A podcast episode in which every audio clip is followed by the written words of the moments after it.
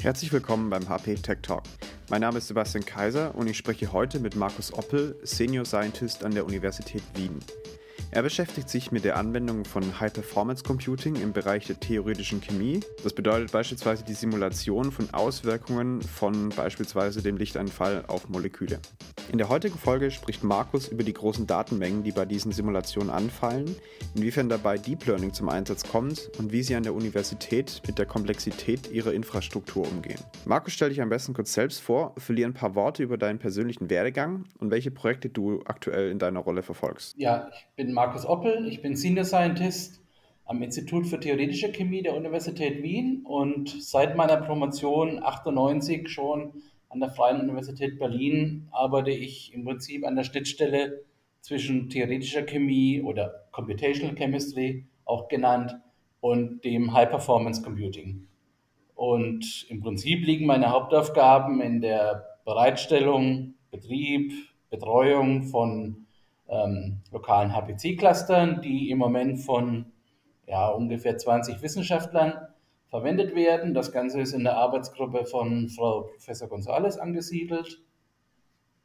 Und im Moment besteht unser Cluster aus natürlich diversen Compute Nodes mit ungefähr 1000 CPU-Cores plus mittlerweile acht GPU-Nodes mit insgesamt 48 GPUs verschiedenen Typs und ähm, als Highlight oder verbindendes Element unseres Clusters haben wir ein Clusterfile-System, ähm, bei uns auf BGFS-Basis mit, mit HPE, Standard-Hardware, Apollo-Server. Und das Ganze ist verbunden über ein High-Speed InfiniBand-Netzwerk, Netzwerk, wobei wir mittlerweile seit letztem Sommer auf HDR umgestiegen sind, also 200 Gigabit pro Sekunde und das ist im Prinzip unser Setup, was wir haben. Und das funktioniert eigentlich sehr, sehr gut. Ähm, richtig komplett neue Projekte sind im Moment nicht geplant, sondern es geht eigentlich ja darum, dass man die existierenden Maschinen, das existierende Setup ähm, immer tagtäglich erweitert, äh, für neue Anforderungen rüstet, ähm, auch mit neuen Investitionen ausstattet. Ähm, wobei sich in letzter Zeit herausgestellt hat, dass ein großes Thema für uns, auch für die Kollegen, soweit ich das weiß, ist, dass man mittlerweile vom klassischen HPC-Betrieb weggeht und immer mehr ähm, Simulationen aus dem Bereich des Machine Learnings dazukommen, die natürlich ihre Eigenheiten haben, die teilweise andere ähm, IO-Patterns haben, als das im klassischen HPC-Bereich äh, bisher der Fall war. Und das ist natürlich eine Herausforderung auch für Hard- und Software, für die klassischen Clusterfile-Systeme, die man im HPC-Bereich hat. Ähm, und das ist das, was im Moment ja, einen so umtreibt, neben dem normalen Tagesgeschäft alles am Laufen zu halten und auch sich um Security-Updates zu kümmern und so weiter und so fort. Aufs Eingemachte kommen wir gleich nochmal zurück. Vielleicht nochmal einen Schritt zurück und die Frage, was wird denn eigentlich in eurem Bereich an der Universität in Wien erforscht? Also welche Art von Grundlagenforschung betreibst du denn? Also ich selbst betreibe natürlich so gut wie keine Forschung mehr. Dazu fehlt leider die Zeit. Ähm, allerdings die Arbeitsgruppe an sich beschäftigt sich im Wesentlichen mit, äh, wie es so schön heißt, Dynamik photochemischer Reaktionen in komplexen Umgebungen. Was heißt das? Das heißt, dass wir theoretisch natürlich nicht im Labor, sondern am Computer Moleküle simulieren und simulieren, was mit diesen Molekülen passiert, wenn Licht auf sie eingewirkt hat und dadurch irgendwelche photophysikalischen oder photochemischen Prozesse angestoßen werden. Und das Ganze in komplexer Umgebung. Das bedeutet einfach, dass wir uns mittlerweile nicht nur dafür interessieren, was passiert mit einem isolierten Molekül, wenn es durch Licht angeregt wird, irgendeine Reaktion einzugehen, sondern wir betrachten Moleküle, die eingebettet sind in irgendwelchen Umgebungen, sei es zum Beispiel Moleküle in einer biologischen Zelle oder also wenn die in der Zellmembran verankert sind, wenn die sich im Inneren der Zelle befinden und dann irgendwelche biologischen Funktionen auslösen sollen oder im technischen Bereich, wenn das Molekül zum Beispiel in irgendeinem Material, in einem Polymer eingebettet ist und dort durch Lichteinwirkung irgendeine Funktion auslösen soll. Wo landen denn eure Forschungsergebnisse? Also sind das reine wissenschaftliche Veröffentlichungen, also Paper, oder findet da irgendeine Art von Praxistransfer beispielsweise in die Wirtschaft statt? Also im Prinzip betreiben wir reine Grundlagenforschung. Das bedeutet, unsere Ergebnisse fließen de facto ausschließlich in Form von wissenschaftlichen Publikationen an die Öffentlichkeit. Ähm, natürlich gibt es hin und wieder Anknüpfungspunkte an Firmen, an die Industrie und äh, dann ist man natürlich auch offen. Dann gibt es natürlich auch einen ganz kleinen Teilbereich, ähm, wo es irgendwelche schützenswerte äh, Intellectual Properties gibt, die dann entsprechend anders behandelt werden, die eventuell in Patente einfließen. Aber das ist eigentlich eher randständig, was, was unsere auch Intention angeht. Das meiste ist ausschließlich in Form von wissenschaftlichen Publikationen, in Fachzeitschriften und oder in Form von Vorträgen auf Konferenzen und ähnlichen Formen. Welche Art von Daten basierend auf den Berechnungen fallen da genau an? Also du hast ja schon die ganze Hardware-Infrastruktur darunter grob genannt und ihr führt ja sogenannte Simulationen basierend auf beispielsweise Lichteinwirkungen auf Molekülbasis durch. Also welche Art von Daten werden dabei erzeugt, beziehungsweise auch welche Menge an Daten wird dabei erzeugt?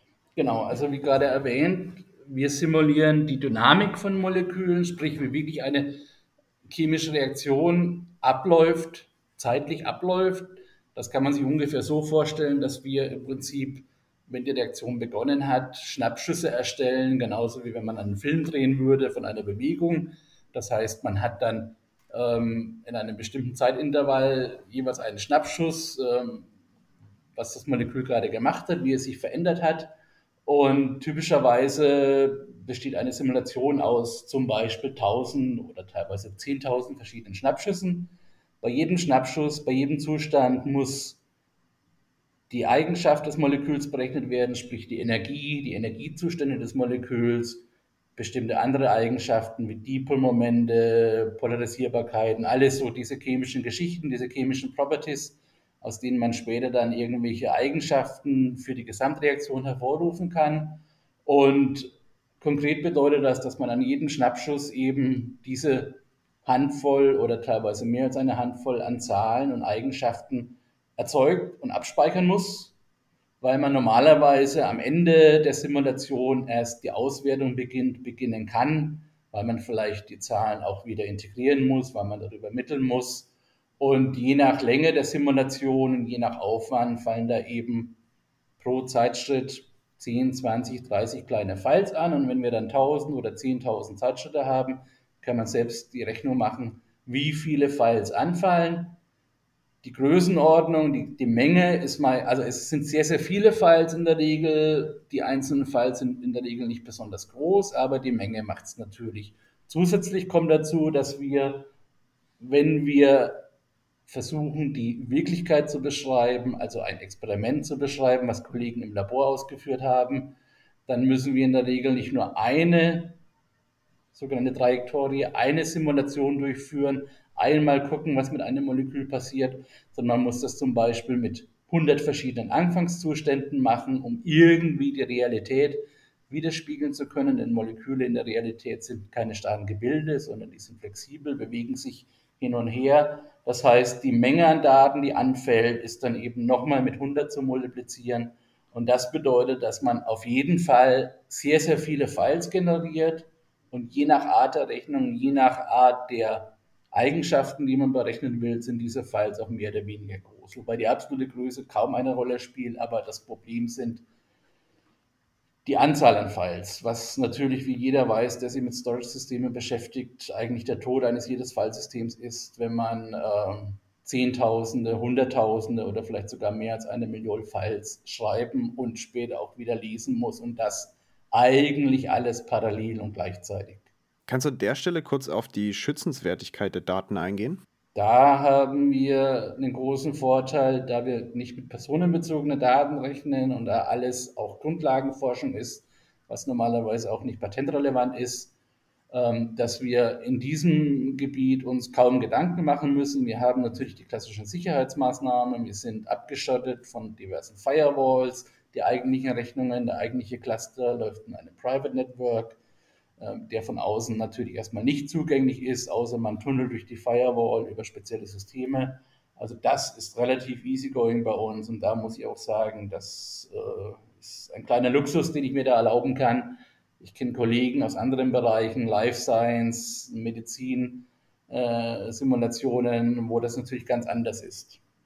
Das ergibt Sinn.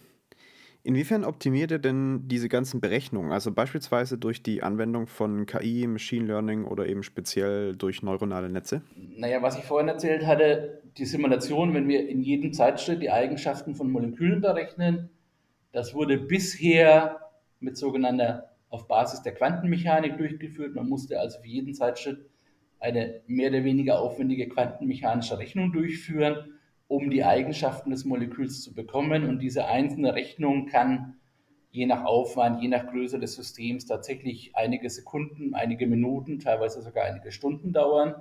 Und was man jetzt natürlich versucht, ist, diese aufwendigen Rechnungen zu ersetzen durch trainierte neuronale Netze. Bei uns werden meistens dann Deep Learning ähm, Frameworks eingesetzt, die das Ganze machen, in der Hoffnung, dass man diesen aufwendigen Berechnungs- Schritt pro Zeitschritt tatsächlich drastisch reduzieren kann und sozusagen innerhalb von Bruch, Sekundenbruchteilen in der Lage ist, die gleichen Zahlen zu bekommen, die gleichen Eigenschaften zu bekommen, die vorher aufwendig mit äh, physikalisch basierten Simulationen erzeugt werden mussten. Das Problem ist natürlich dabei, bevor ich ein neuronales Netz verwenden kann, um mir meine Ergebnisse zu liefern, muss ich es trainieren. Und dann ist zum Beispiel die große Frage, wo erzeuge ich die Trainingsdaten, wo fallen die Trainingsdaten an, wie kann ich die verwenden. Das heißt, hier hat man wieder den Rattenschwanz und dieses Abwägen zwischen Aufwand des Trainierens. Denn bei uns muss man eigentlich jede einzelne Reaktion, die man betrachtet, jede Simulation gesondert trainieren. Es gibt bisher noch keinerlei Ideen und keinerlei Möglichkeiten, universelle Netzwerke zu basteln, die dann sozusagen beliebig für jede beliebige Situation, für jedes beliebige Molekül in der Lage sind, ähm, die Eigenschaften vorherzusagen. Bei uns wird das immer individuell gemacht und äh, trainieren kostet natürlich Zeit. Wenn ich genaue Ergebnisse haben will, muss ich entsprechend genaue Trainingsdaten erzeugen, vorher reinstecken und das ist eine Geschichte, wo man dann immer abwägen muss und wo man im Moment auch noch wenig rumspielen muss. Ähm, was lohnt sich, wann lohnt sich's, wie stelle ich das am geschicktesten an? Ähm, aber wir sind da relativ zuversichtlich und haben da auch gute Ideen, wie man da in der Praxis gut mit umgehen kann. Wie stellt ihr denn jetzt konkret sicher, dass wenn ihr solche Simulationsberechnungen durchführt, sich diese Berechnungen nicht gegenseitig die Ressourcen wegnehmen? Also beispielsweise, wenn ich einen Workload mehrere Wochen lang berechne und es dann irgendwelche Parallelforschungen von einer anderen Arbeitsgruppe zum Beispiel gibt, ähm, würde das ja die Ressourcen wegnehmen. Ähm, man kann es auch anders betrachten, die Frage, also sprich die Inverse. Wie vermeidet man Idlezeiten? Gibt es da sinnvolle Konzepte, eine Vollauslastung anzustreben oder ergibt das gar keinen Sinn? Sinnvolle Konzepte ist eine gute Frage. Ähm, wir sind natürlich nicht isoliert bei uns. Wir haben natürlich, wie, wie jede andere Arbeitsgruppe auch, auch Zugang auf die großen Supercomputing-Sites, wo wir dann wirklich massiv parallele Rechnungen durchführen können. Und unser Grundsatz ist im Moment der, dass unser lokaler Cluster bereitsteht für all diese Spezialfälle, sprich für diese Art von Simulationen, wo man wochenlang rechnen muss, ohne dass man vielleicht massiv parallel gehen kann, weil es der Algorithmus nicht erlaubt, weil es einfach die Physik, die man simulieren will, nicht erlaubt. Das heißt aber im Gegenzug, dass wir natürlich auch Idlezeiten hinnehmen, ähm, weil wir vielleicht eine Simulation haben, die drei Wochen läuft, die nur wenige Kerne braucht aber massiv Hauptspeicher und dadurch einen kompletten Knoten belegt. Ähm, und der Trick ist, dass diese Simulationen eigentlich nur bei uns durchgeführt werden können, denn auf den großen Supercomputing-Sites hat man normalerweise genau dieses Konzept, dass man eine Vollauslastung anstrebt, was zum Beispiel bedeutet, dass die Queuing-Systeme ähm, Runtime-Limits haben. Das heißt, meine Simulation, die ich dort starte, darf zum Beispiel maximal 72 Stunden laufen. Danach wird der Job gnadenlos gekillt. Durch diese Runtime-Limits kann natürlich ein Queuing-System relativ leicht ausbalancieren und relativ leicht berechnen, wie es die einzelnen Jobs in der Queue priorisieren muss, ähm, um dadurch eine Vollauslastung anzustreben. Das ist, wie gesagt, bei uns nicht der Fall. Bei uns dürfen die Jobs im Prinzip unendlich lange laufen, auch mit dem mit der negativen Begleiterscheinung, dass dann ein Teil der Ressourcen brach liegt. Aber das ist eben genau der Grund, warum wir nach wie vor unsere eigenen Ressourcen haben und nicht nur ausschließlich auf die großen Sites angewiesen sind. Man könnte ja jetzt theoretisch auch einfach immer wieder neue Hardware kaufen und dadurch von Effizienzsteigerung profitieren. Macht ihr sowas? Ergibt es bei euch Sinn? Beziehungsweise wie oft upgradet ihr eure Infrastruktur, um genau von diesen Effizienzsteigerungen zu profitieren?